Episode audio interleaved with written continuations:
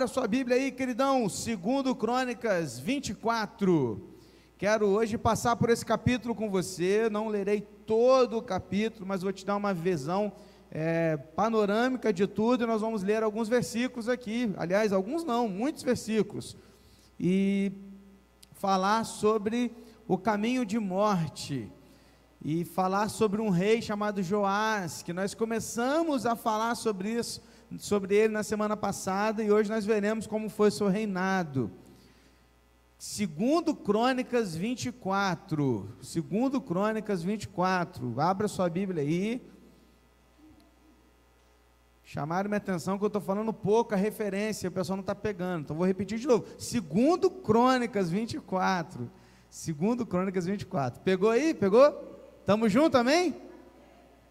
Maravilha, diz assim o texto, olha, os versículos 1 e 2. Joás tinha sete anos de idade, quando começou a reinar, e reinou 40 anos em Jerusalém. A mãe dele se chamava Zíbia e era de Berseba. Joás fez o que era reto aos olhos do Senhor todos os dias do sacerdote Joiada.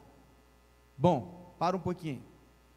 Como vimos na semana passada, Joás é aquele menininho que foi retirado lá porque a Atalia estava matando todos os descendentes do rei para que ela governasse. E ele foi retirado do berço, berçário lá, junto com a sua babá, escondido por sete anos.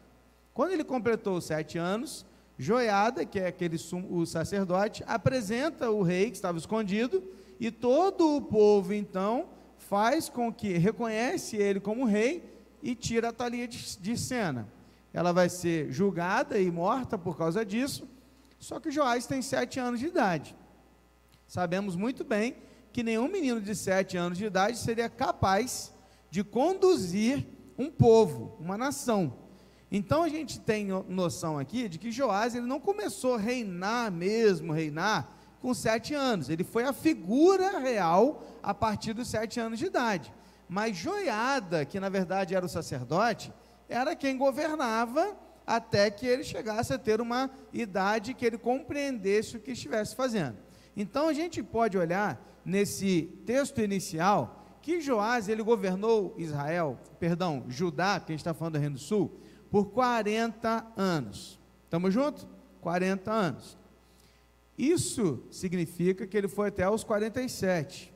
Poderia ter reinado muito mais. Você vai entender por que ele não reinou mais que isso.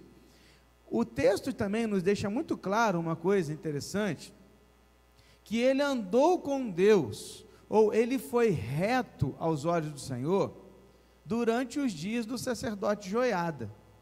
Sabe o que isso quer dizer? Que ele andou com Deus até Joiada morrer. Quando Joiada, que era o, o sacerdote, aquele que o resgatou do berço, morreu, ele desviou. Ele não continuou andando e sendo reto aos olhos do Senhor. Presta atenção numa primeira lição aqui que a gente já pode tirar para as nossas vidas. Joás andava com Deus por tabela, não por ele mesmo. Conhece gente assim? Que anda com Deus por tabela? É porque a esposa vai, é porque o marido vai, é porque o pai vai, e obriga a ir, ou é porque tem um amigo, ou tem um namorado, uma namorada, e, ou é, de repente até porque criou vínculo ali, e ele vai se continuando na igreja, mas na verdade não tem vida com Deus. Na primeira oportunidade, desvia. Joás foi esse cara. Ele andou com Deus até o dia que o sacerdote morreu. Na verdade, o que nos evidencia não era que Joás era fiel a Deus, ele era fiel ao Joiada, não a Deus. E isso é um problema. Por quê? Porque a gente não vive uma vida com Deus e ao lado do Senhor a partir de um relacionamento com outra pessoa, mas sim a partir do nosso relacionamento com Deus. Ele tinha uma vida religiosa, mas ele não era servo de Deus. Preste atenção. Ele tinha uma vida religiosa, mas não era servo de Deus. Isso nos leva a refletir e a pensar: somos servos ou temos uma vida religiosa? Porque não se trata sobre uma religiosidade, se trata de relacionamento. e Joás não tinha esse relacionamento. Mas, continuando o texto, e aqui é o trecho que eu não vou ler, que é do versículos 3 a 14. Nesse texto aí, que vai do 3 a 14, ele fala do tempo em que Joás ele reformou o templo. O que, que aconteceu? O seu pai, você vai lembrar disso? Ele destruiu Israel, Judá, e, desculpa aí, gente, é Judá, Reino do Sul. Destruiu Judá com toda a idolatria possível, inclusive construindo altares idólatras dentro do templo de Jerusalém. Então o que que Joás teve que fazer? Destruir esses altares e reformar o templo. Então ele teve uma ideia. A ideia foi que ele iria tirar uma parte das ofertas que era dada ao, ao templo, e parte dessas ofertas ele iria, ele iria tirar e ia reformar o templo. Só que o que aconteceu? As ofertas que entravam, elas só eram suficientes para cuidar dos levitas, dos sacerdotes das suas famílias. Porque os levitas, eles não tinham trabalho. O trabalho deles era na casa do Senhor. Então, todo dízimo, toda oferta, mantimentos, alimentos que entravam, era dividido entre as famílias dos sacerdotes. Então, Joás percebeu com o tempo que não estava acontecendo a reforma. Por que, que não estava acontecendo a reforma? Porque o valor que entrava era apenas suficiente para cuidar do bem-estar dos levitas. Aí Joás teve uma outra ideia. O que, que ele fez? Ele construiu um novo gasofilácio. Para quem não sabe o que é um gasofilácio, é essa caixa aqui, onde o pessoal coloca a oferta e o dízimo. Claro que não necessariamente dessa forma, mas Joás construiu uma caixa, colocou lá, lá fora do templo e disse o seguinte: Olha, isso aqui não tem nada a ver com o dízimo que vocês levam. Isso aqui tem a ver com a oferta para reformar o templo. Então, toda vez que você vier aqui e sentir o desejo no coração de ofertar para a reforma, você vai deixar uma oferta aqui. E desta forma, o povo todo em peso ofertou, porque eles viram que eles tinham uma missão e eles toparam aquela missão. E eles juntos contribuíram para a oferta da reforma do templo. Sabe uma segunda lição que eu aprendo aqui? É que quando o povo busca o Senhor de coração, ofertar não é problema. Guarda isso, querido. Ofertar não é sobre bolso, ofertar é sobre coração. Quando um povo de Deus busca o Senhor de todo o seu coração, entregar ofertas, dizimar, ser fiel com seus dízimos e as ofertas, não é um problema. Ele não fica pensando se ele vai dizimar décimo terceiro ou não, ele já faz e pronto, porque ele sabe que é o certo a se fazer. Ele não fica pensando se ele tem que dizimar ou não daquilo que ele recebeu da justiça. Ele pega lá e faz, porque ele sabe que foi Deus que deu. Então, por que, que ele faz isso? Porque ele é servo. E ele tem um relacionamento profundo com o Senhor, de todo o seu coração. Por que, que esse povo aqui nesse tempo ofertou com tranquilidade, porque o que estava acontecendo era uma reforma na palavra de Deus. Joás, até aqui pelo menos, levou o povo a viver uma vida de um relacionamento profundo com o Senhor. E isso fez com que eles ofertassem ao Senhor com alegria. Porque Deus ama quem dá com alegria. Estamos juntos, irmãos? Amém? Então, quando servimos a Deus de todo o coração, ofertar não é um problema. Pelo contrário, é um privilégio, é uma honra poder servir o Senhor desta forma. Segundo Crônicas 24, 14, vê, vê, olha aí para comigo esse versículo. Quando acabaram a obra, trouxeram ao rei e à joiada o resto do dinheiro, de que se fizeram utensílios para a casa do Senhor, objetos para o culto e para os holocaustos, taças e outros objetos de ouro e de prata. E continuamente ofereceram holocaustos na casa do Senhor todos os dias de joiada. Perceba, querido, eles fizeram a reforma, sobrou dinheiro e eles compraram mais coisas para ficar mais bonito ainda. Conseguiram fazer novos utensílios de ouro para o templo. Eu sonho com o dia que a gente vai chegar aqui, vai estar tudo pronto. Fala assim, gente, sobrou dinheiro, a obra está pronta. E nós vamos fazer o que? Agora nós vamos comprar mais ar-condicionado. Agora nós vamos comprar né, é, é alguma coisa a mais para poder ficar melhor ainda. Vamos investir mais no som. Vamos investir mais aqui e ali. Por quê? Porque sobrou. Amém, irmãos? Nós vamos chegar lá. Porque nós temos um propósito. Nós temos uma missão. Então nós vamos chegar lá. Porque Deus ele vai dando recursos para um povo que o ama de todo o coração. Passa um tempo e então o sacerdote Joiada morre, vem a falecer. E olha o que, que diz os versículos 17 a 19. Perdão, 15, 15, 15 e 16. Joiada morreu após uma longa velhice. Tinha 130 anos de idade quando morreu. Sepultaram-no na cidade de Davi com os reis, porque ele tinha feito bem em Israel e servido a Deus e ao seu templo. Queridos, quando eu leio sobre joiada, e eu pego esse finalzinho aqui da sua vida, é muito claro para mim que Joiada foi um homem abençoado por Deus. Por quê, pastor? Porque ele decidiu viver uma vida para Deus. Ele fez de tudo, ele arriscou a vida dele quando ele pegou esse bebezinho, guardou. Lembra semana passada? Ele arriscou a vida dele, podia ter morto, sido morto pela Thalia e não foi. Ele fez de tudo para que desse continuidade ao trabalho do Senhor e à missão que Deus tinha dado ao povo do Senhor, ao, ao, aos judeus. O texto diz que ele morreu com 130 anos de idade. Isso já não era comum, irmãos.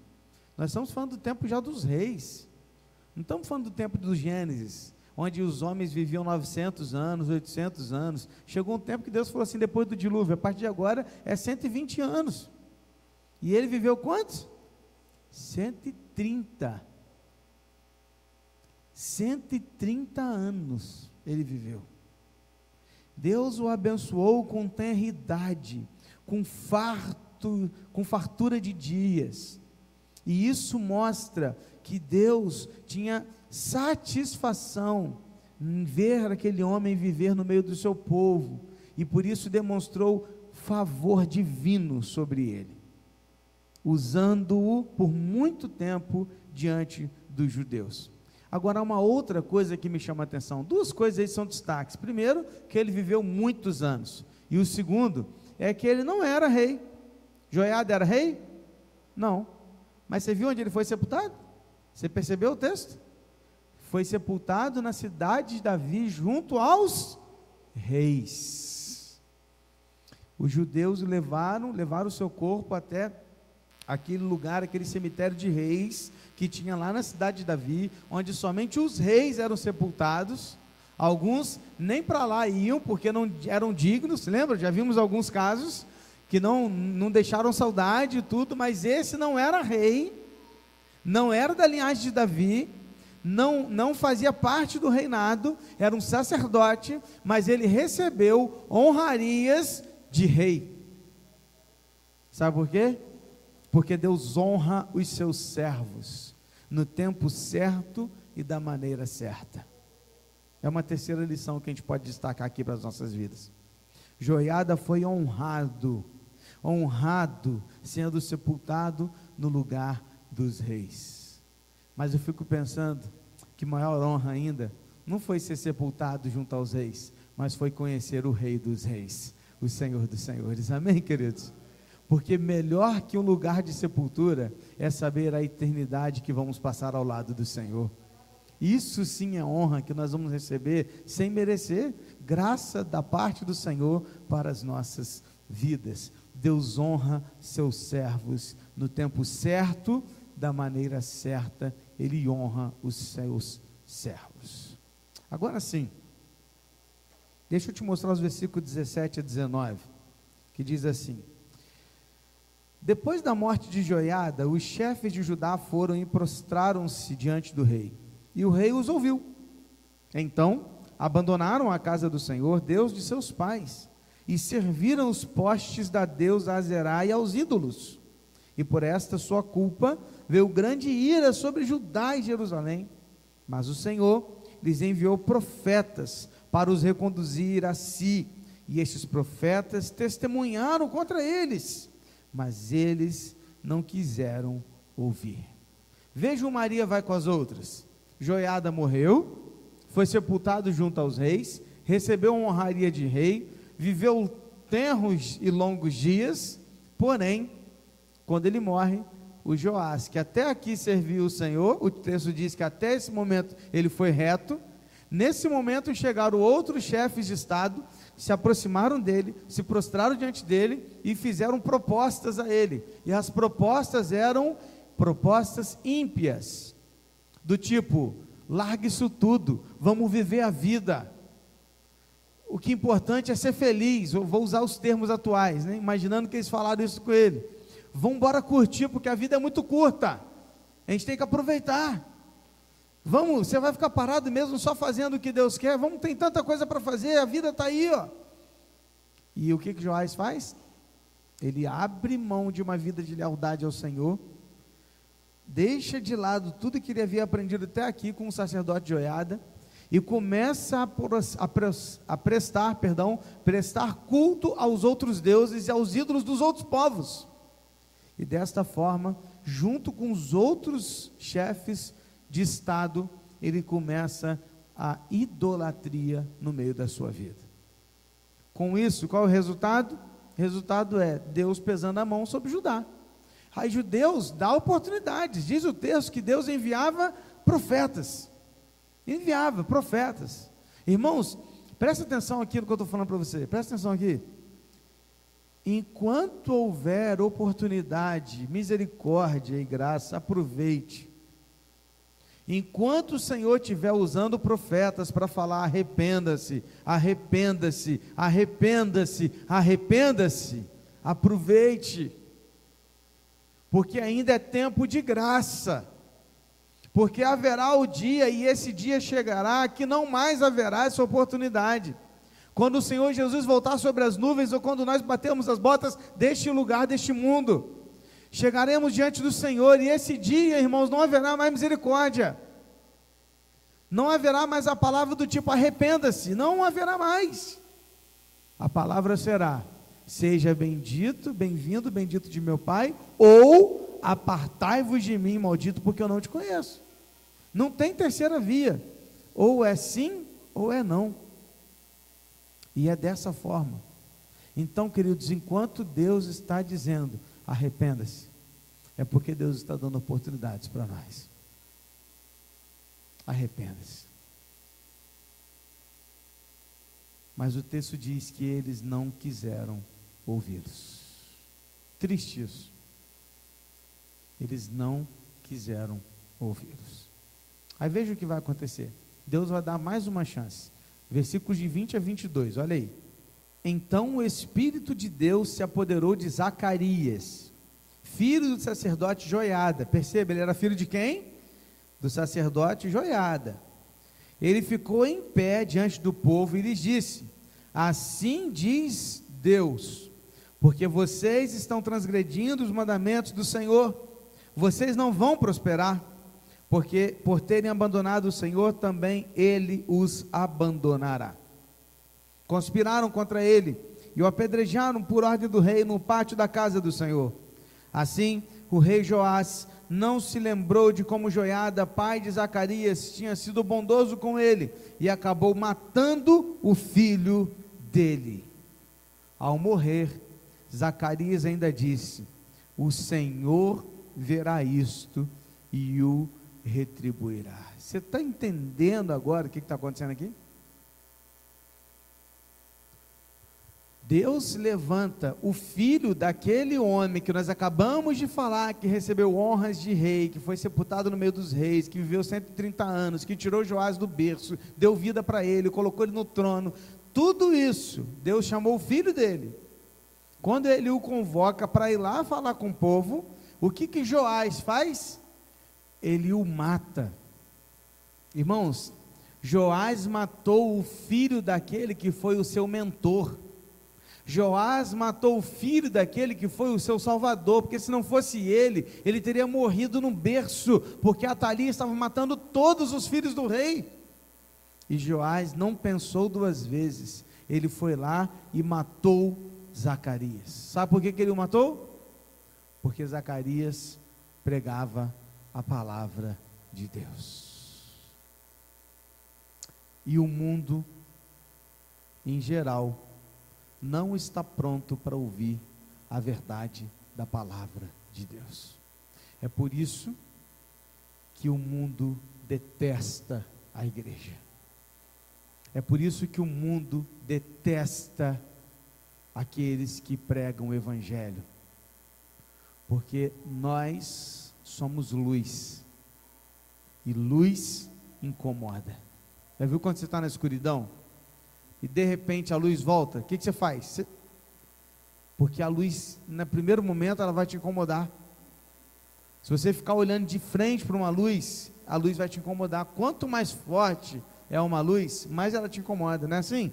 Nesse sentido de você estar olhando direto para a luz? É.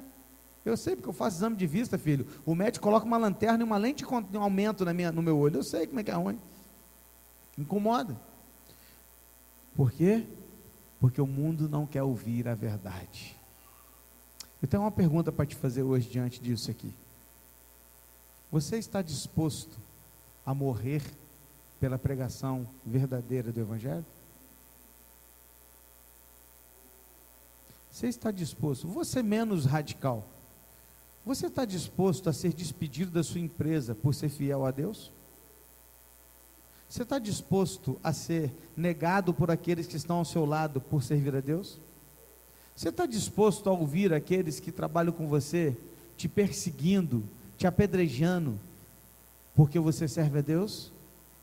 Porque você não entra no meio da corrupção, porque você não entra no meio daquele grupinho que quer tirar um, tirar o outro, quer ganhar acima daquilo que realmente merece? Você está disposto a servir a Deus, mesmo que isso te faça perder tudo nessa vida? Zacarias não pensou duas vezes pregou a palavra, foi fiel à palavra e isso lhe custou a sua vida. E eu fico pensando, a gente negocia por tão pouco hoje em dia a nossa fidelidade a Deus, né? Tão pouco. Por alguns segundos, por alguns momentos de prazer, por alguns reais, por alguns cargos, por algumas facilidades Quantas vezes estamos negociando a nossa fidelidade a Deus por tão pouco? E este homem não negociou sua fidelidade a Deus ao ponto de ser morto por causa disso. Você está disposto a ir até onde por Jesus? Até onde? Qual é o seu limite? Qual é? Precisamos pensar, queridos, melhor. Porque estamos querendo viver uma vida para um mundo do qual nós já deveríamos ter morrido. Enquanto que deveríamos estar vivendo uma vida para aquele que deu a sua própria para nos dar vida. Amém? Os versículos 23 a 27 terminam dizendo assim, ó: Antes de se findar o ano, o exército dos sírios atacou Joás invadiram Judá e Jerusalém, mataram todos os chefes do povo, levaram os despojos ao rei de Damasco.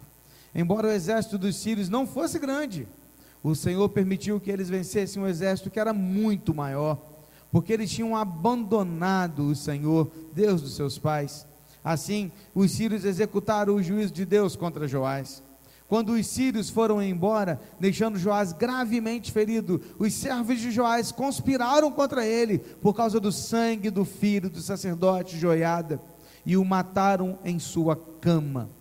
Ele foi sepultado na cidade de Davi, mas não nos túmulos dos reis. Os que conspiraram contra Joás foram Zabade, filho de Simeate, a Amonita, e Jeozabade, filho de Sinrite, a Moabita. Quanto aos filhos de Joás, as numerosas sentenças proferidas contra ele e a restauração da casa de Deus, está tudo escrito no livro da história dos reis. E Amazias, filho de Joás, reinou em seu lugar. Não demorou muito para o juízo de Deus chegar sobre o rei Joás. Ele entrou numa guerra contra os sírios. Agora presta atenção. Diferente de outros momentos em que o povo de Deus era pequenininho e derrotava um exército gigante do inimigo, agora foi o contrário. O exército dos judeus era grande e o exército do inimigo era pequenininho. Sabe o que Deus fez? Permitiu que o exército pequenininho dos sírios derrotasse o exército grandão dos judeus. Para mostrar para eles que não é sobre a força deles, é Deus que dá a vitória e tira. Não importa o tamanho, é Ele que faz.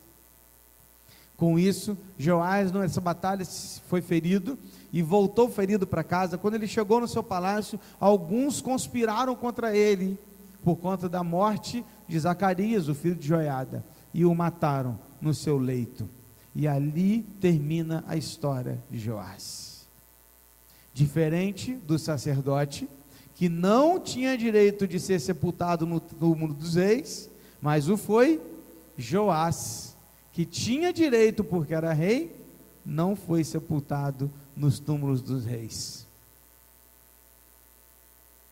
Porque ele não viveu uma vida de acordo com um rei que segue a vontade de Deus.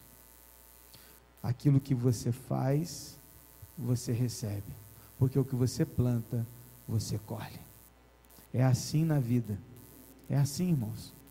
Quantas vezes estamos vendo isso? Estamos plantando errado e por isso não estamos colhendo a vitória e a bênção da parte do Senhor. Joás morreu e o seu filho Amazias passou a reinar em seu lugar. E a partir desse momento, não perca os próximos capítulos, que serão nas próximas quartas-feiras. Amém? Vamos orar? Feche seus olhos. Querido Deus e Pai amado, eu quero te agradecer por esse tempo aqui de leitura da tua palavra, de aprendizado. E eu coloco, Deus, diante de ti as nossas vidas e peço ao Senhor que nos ajude, nos ajude a viver uma vida que leva caminho para a vida e não para a morte. Não, que não sejamos como Joás, que viveu por um período de forma reta, mas não para agradar o Senhor, mas para agradar outra pessoa.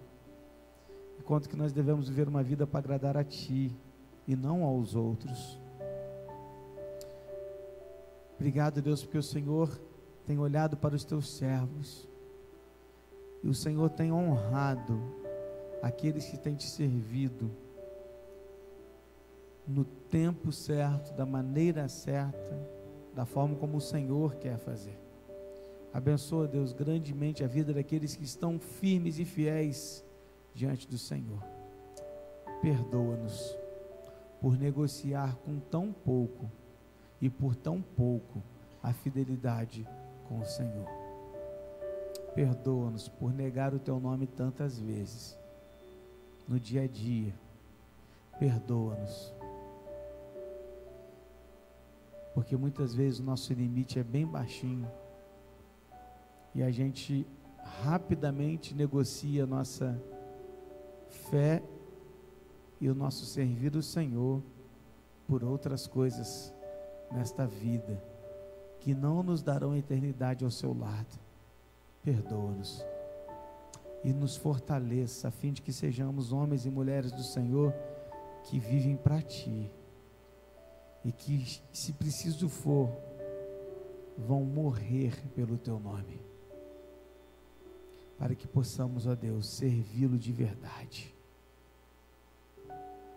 Ajuda a gente, Deus para que tendo uma missão, um alvo, a gente lute por aquilo, como cantamos no início do culto, porque tudo é para Ele, por meio dEle, para a glória dEle, a Ele a honra e a glória para todos sempre. Que esta igreja não tenha dificuldade no ofertar, porque sabe que isso é apenas um reflexo da sua vida de comunhão com o Senhor. Continue a nos fortalecer, continue a nos abençoar e conduza-nos para a glória do teu nome. Assim nós oramos, em nome de Jesus. Amém, Senhor. Amém, queridos. Que Deus abençoe grandemente a sua vida.